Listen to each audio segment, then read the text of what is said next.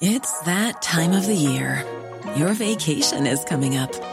You can already hear the beach waves, feel the warm breeze, relax, and think about work. You really, really want it all to work out while you're away. Monday.com gives you and the team that peace of mind.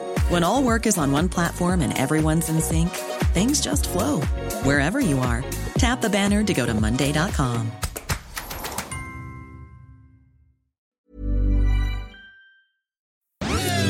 Dixo presenta Fuera de la caja con Macario Schettino.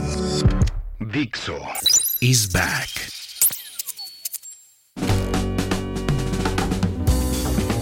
Bienvenidos, esto es Fuera de la Caja. Yo soy Macario Schettino y le agradezco que me escuche en esta nueva emisión de Largo Aliento, en la que espero poder conjuntar buena parte de lo que hemos platicado para tratar de entender mejor eh, qué es lo que puede ocurrir en el futuro próximo eh, y qué opciones realmente tenemos.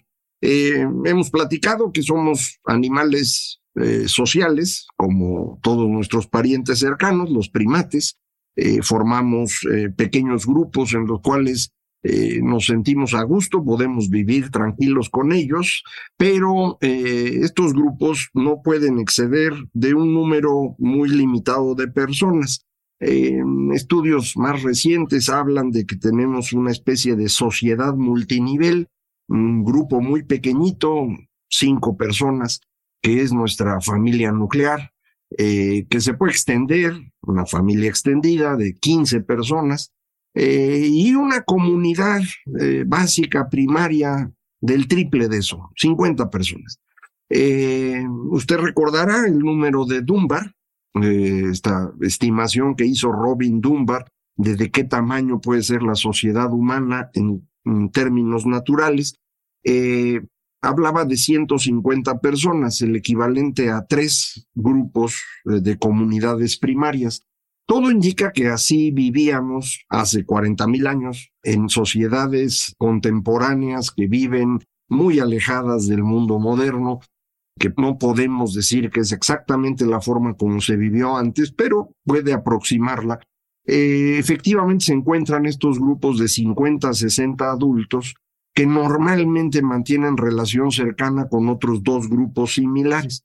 Eh, y esta es, digamos, la comunidad máxima que podríamos hacer de forma natural. Más allá de eso, tenemos el problema de no poder recordar nuestra historia común con las personas y por lo tanto no podemos saber si una persona que se acerca a nosotros es o no confiable, en el sentido de si va a cooperar con nosotros o si va a aprovechar lo que nosotros hacemos en su propio beneficio. Esa es la cuestión elemental para poder vivir en sociedad. ¿Vamos a tener cooperación o vamos a tener abuso? Eh, si nosotros queremos vivir en sociedades más grandes, necesitamos resolver ese problema y no lo podemos hacer de forma natural. Nuestra cabeza no da para eso. Esa es la razón por la cual tardamos tanto en encontrar una solución y hasta hoy lo que sabemos es que quien encontró la solución es este grupo que vivía por allá en donde está hoy Israel y Palestina, justamente donde tienen la frontera, en un pueblo que ahora se llama Al-Natuf y por eso les llamamos natufianos. Estas personas hace 15 mil años eh, conectaron dos ideas, eh, la idea chamánica de eh, la existencia de una dimensión distinta en donde se puede hablar con los animales, eh, que era algo determinante para poder sobrevivir en esa época. cuándo van a pasar las manadas para poder cazar, cuándo vienen los leones para no estar. eso era algo importantísimo y se nos ocurrió que podía existir esta otra dimensión en donde se podría ir a platicar con los animales, allá hablaban los animales, eh, como nosotros lo hacemos todos los días, y eh, para poder tener acceso a eso, pues era una persona muy especial que tenía que entrar en un estado alterado de conciencia y recorrer el camino del nacimiento en dirección opuesta, es decir, volver a entrar al vientre materno lo cual se hacía en estos sistemas de cuevas en donde eh, normalmente estos lugares donde se hacía este eh, ritual, digámoslo así, es una cueva grande donde se juntaban las comunidades y una cueva pequeña a la que solo podía entrar la persona que alteraba sus sentidos a través de un pequeño túnel eh, y los sentidos se alteraban con alguna de las formas que se siguen usando al día de hoy, el uso de humo, de técnicas de respiración, el consumo de hongos, etcétera. Y esto es lo que hacíamos, esta era la forma que más o menos imaginamos que pudo existir en la época en la cual los seres humanos empezaron a moverse desde el espacio donde habían transitado desde África hacia la zona de Europa y hacia la zona del sur de Asia. En ambos casos encontramos el mismo tipo de cavernas con las pinturas que usted conoce, eh, más o menos mismas fechas, 40, 50 mil años hace. Eh, más o menos en esa época empieza a aparecer algo de arte móvil, como le llaman. El leoncito es la figura más antigua que tenemos, de hace 40 mil años, eh, que eh, se pudo rehacer a partir de pedacitos encontrados en la zona eh, que se encuentra hoy entre Austria y, República Checa, en Brno específicamente. E, esta creencia que aparentemente teníamos en aquel entonces, los natufianos la combinan con eh, un instrumento que se utilizaba en aquella época para marcar el terreno que eran los cráneos de los antepasados. Las eh, comunidades ponían cráneos de sus antepasados para que otras comunidades supieran que ese terreno estaba ocupado y no hubiera conflictos. Eh, los natufianos combinan las dos cosas y proponen la idea, suponemos, porque no dejaron nada escrito, no escribían todavía, dejaron la idea, ofrecen la idea de que el antepasado, una vez que muere, pasa a esa dimensión donde están los animalitos que hablan. Y desde ahí puede ayudar a la comunidad, de manera que todos los descendientes de ese antepasado, sean descendientes naturales o figurados, son personas confiables. Y esto amplía nuestro número máximo de 150, supongo yo, en la misma secuencia previa al triple, 500 personas. Y más o menos eso encontramos en las comunidades natufianas de hace 15 mil años. Eh, establecimientos de más o menos 500 personas que se mantenían en el tiempo viviendo juntos. Y esto es una cosa extraordinaria contra lo anterior. Esto ocurre, le digo, hace 15 mil años. Poco después de eso viene un último golpe de frío que se conoce como el Junker Dryas, por una eh, florecita eh, que permitió fechar ese momento. Eh, al término de ese momento de frío grandote es cuando empieza lo que llamamos agricultura. Yo tengo la impresión que la agricultura la intentamos hacer varias veces. la que registramos es la que funcionó, pero debe haber otras anteriores. no pudieron tener éxito porque la agricultura tiene un detalle, permite producir mucha comida y entonces hay excedente.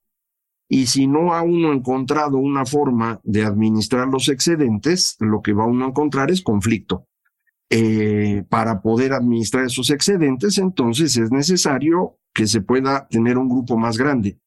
Por eso creo que el problema de la agricultura no es la agricultura en sí, sino la capacidad de la sociedad de vivir en grupos mayores que sean compatibles con la agricultura o la ganadería, que se hacen más o menos al mismo tiempo con cierto tipo de, especies animales.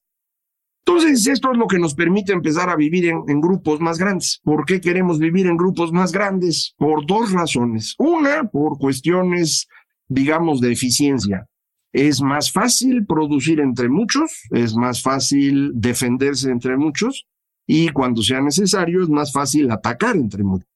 Y si yo estoy produciendo excedentes que están ahí, un montón de grano o varios marranitos, pues va a haber gente que se los va a querer llevar. Entonces necesito defenderlos, necesito un grupo más grande. Entonces vamos a tener esta presión constante a que los grupos sean mayores, porque si el vecino tiene una comunidad de tres mil personas y yo nada más tengo de 500, pues me van a torcer, ¿no? Entonces necesito tener tres mil. Entonces vamos a tener esta presión por ir creciendo, presión técnica. Pero hay una segunda razón que eh, ya sabes que a mí me parece más importante porque es la cuestión comunicacional. A los seres humanos nos encanta comunicarnos con los demás. Esto es nuestra gran diversión porque es pues nuestra eh, gran diferencia con los demás animales. Podemos hablar y nos encanta hablar. Entonces empezamos a vivir en grupos grandes porque hay una mayor eh, confluencia y transmisión de ideas. Entonces estos grupos empiezan a crecer, pero más allá de 500, pues ya el antepasado no da. Entonces lo que ocurrió es que nos, creo yo, nos fuimos juntando en grupos de 500, cada quien con su antepasadito. Eh, de esos antepasados se fue encontrando una forma de hacerlos, digamos, compatibles, ya lo hemos platicado varias veces, en lo que llamamos ciudades. Una ciudad eh, en aquella época, hablamos de hace 10.000 años, eh, tenía, no sé, 2.000 personas, 3.000 personas, no más que eso, lo cual significa cuatro, cinco, seis grupos de 500 que se acomodaron y de entre los cuatro, cinco o seis eh, antepasados, uno de ellos se convierte en más importante que los demás y es el santo patrono del pueblo. Así le llamamos hoy, pero así funcionaba hace diez mil años. Eh, no era el santo patrono, era el Dios, la deidad, la referencia de la, de la sociedad.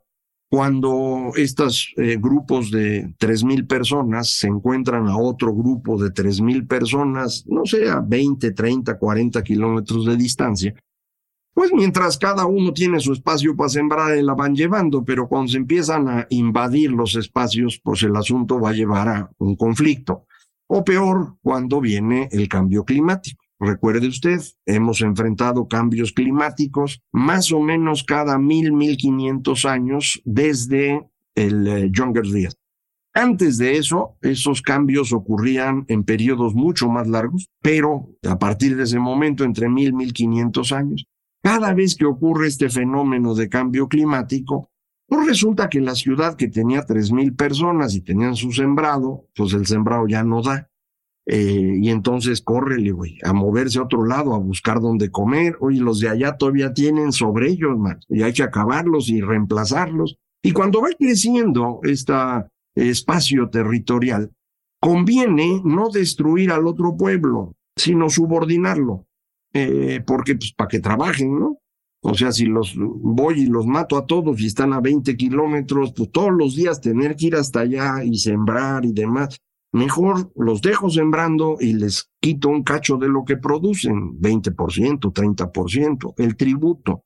¿Cómo le hago para subordinarlos? Subordino su deidad a la mía. Y voy construyendo un panteón politeísta, donde hay un montón de diosesitos, pero tienen una estructura jerárquica que se va a reproducir en una estructura jerárquica en la vida cotidiana. Eh, el primer referente que tenemos más o menos claro de esto es la aparición del faraón en Egipto, en el viejo imperio, en donde el gorrito que tiene, usted lo recuerda, es un gorro doble. En realidad es la combinación de las dos coronas, la que tenía el alto Nilo y el bajo Nilo. Eh, y es esta conjunción de distintas eh, sociedades acomodando a los diosesitos y órale, güey, con eso la vamos llevando. Este panteón politeísta funciona muy bien para construir eh, ciudades grandes. Eh, esto se ve muy claramente en lo que llamamos Mesopotamia. Debe haber ocurrido algo similar en el Valle del Indo. No tenemos casi evidencias porque esa zona ha sido menos estudiada, ha sido más destruida, eh, no tenemos toda la evidencia que quisiéramos, pero algo parece existir. En los tres lugares que estoy hablando se empieza a escribir al mismo tiempo. Eh, yo sigo pensando que el origen de la escritura es sumerio, que lo ven los otros dos grupos, el de Egipto y el del Valle del Indo, y copian la idea, pero no los dibujitos. Ellos inventan los suyos propios. Del de Egipto tenemos un montón de estudios, eh, se ha descifrado. Del Valle del Indo tenemos algunos dibujitos, pero insuficientes como para saber primero si realmente es escritura y segundo, pues tratar de traducirlo, ¿no? Entonces está complicado. Eh, eh, China aparece más tarde. Eh, la secuencia es más o menos la misma, pero esto ocurre bastante después. Y lo mismo pasa en América. En la secuencia clara, me parece a mí, es de los Olmecas. Se ve muy claro cómo ellos construyen toda la eh, estructura cultural de Mesoamérica y son los primeros que escriben. La primera escritura creo que la podemos identificar en el bloque de Cascajal, una piedra descubierta hace relativamente poco, que casi no se exhibe porque la tiene la comunidad. La trajeron un día aquí al instituto, al Museo de Antropología, y me tocó la fortuna de estar ese día de visita. estuvo varios meses, pero pude verla. Y, sí, sí, se ve, se ve claramente eh, que eso es potencialmente escritura, que eventualmente se convirtió en eh, la escritura maya, que es la más desarrollada de la región. Pero esto es posterior, ¿no? Es decir, el bloque de Cascajales del 900 a.C., la primera escritura, escritura, escritura de los chinos es del 1500 a.C., eh, mientras que las escrituras eh, sumerias son de 3500 a.C. Entonces, pues sí hay una diferencia grandota. Eh, de cualquier manera, estos grupos a través de, la escritura empiezan a construir una sociedad bastante más, entre comillas, eficiente, que resulta afectada por otra vez dos cambios climáticos muy fuertes, el 2200 a.C. y el 1200 a.C. En medio de eso es el, imperio medio de Egipto, y después viene el imperio nuevo de Egipto. estos imperios, el, viejo, el medio y el nuevo, no eran nomás porque sí, fueron rotos por momentos de cambio climático que obligaron a transformaciones sociales bien difíciles de manejar. Debido a que no se ha estudiado de esa manera en los periodos, cuesta trabajo encontrar las diferencias culturales en los grupos. Sí es muy clara la diferencia entre el antiguo, es decir, lo que llamamos todavía, porque así se definió desde el siglo XIX, edad de bronce, y lo que llamamos antigüedad clásica, ya del mil antes de Cristo para acá, o el 800 en el caso de Grecia y así.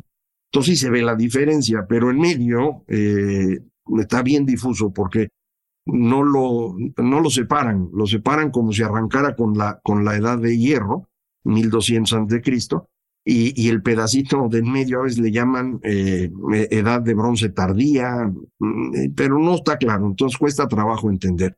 Pero esta secuencia nos lleva a que en el periodo que llamamos antigüedad, es decir, ya en la edad de hierro del mil antes de Cristo para acá, viene una transformación significativa en eh, las religiones. De los panteones politeístas empezamos a movernos a panteones eh, cada vez con menos dioses, al extremo de que hay quien ofrece nomás un dios. Creo que el planteamiento inicial de un, solo dios viene de Zoroastro, como le llamamos, y esto se extiende en distintos lugares. Y la ventaja de tener un solo dios es que esto permite extender el control poblacional demográfico de manera mayor. Eh, no tengo que estarle haciendo mucho caso al dios de cada lugar, sino que subordino todos los dioses locales y, generales, los subordino a uno solito que va a ser el efectivo.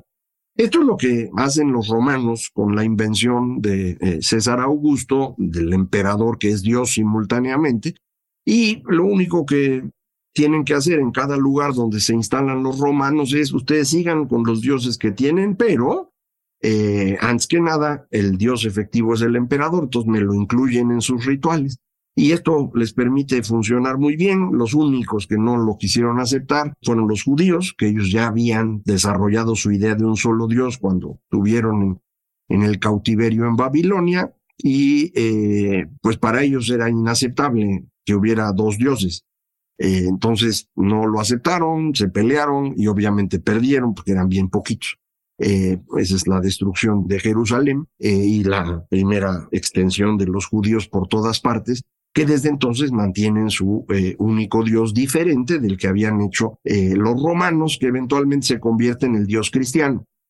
La idea es tan buena que el señor Mahoma la copia completita y dice yo aquí pongo mi dios también solito, pero la versión del señor Mahoma es mucho más parecida a la judía que a la que habían construido los romanos que recuerde usted, el Dios cristiano es una mezcla muy, muy complicada de religiones indoeuropeas con eh, algunos detalles de los judíos.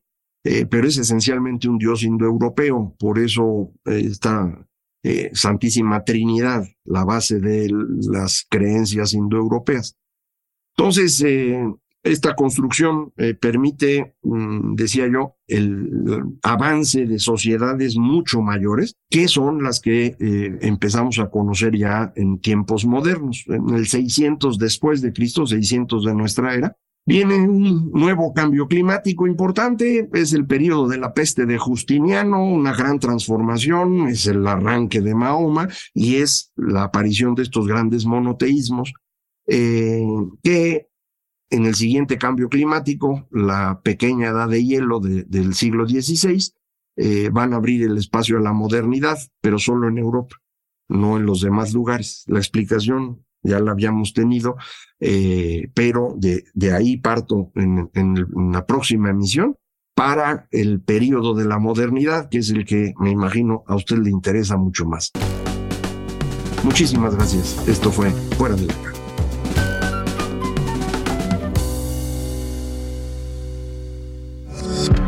Dixo is back.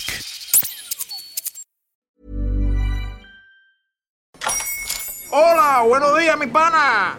Buenos días, bienvenido a Sherwin Williams. ¡Ey! ¿Qué onda, compadre? ¿Qué onda? Ya tengo lista la pintura que ordenaste en el ProPlus app. Con más de 6.000 representantes en nuestras tiendas listos para atenderte en tu idioma y beneficios para contratistas que encontrarás en aliadopro.com. En Sherwin Williams somos el aliado del PRO.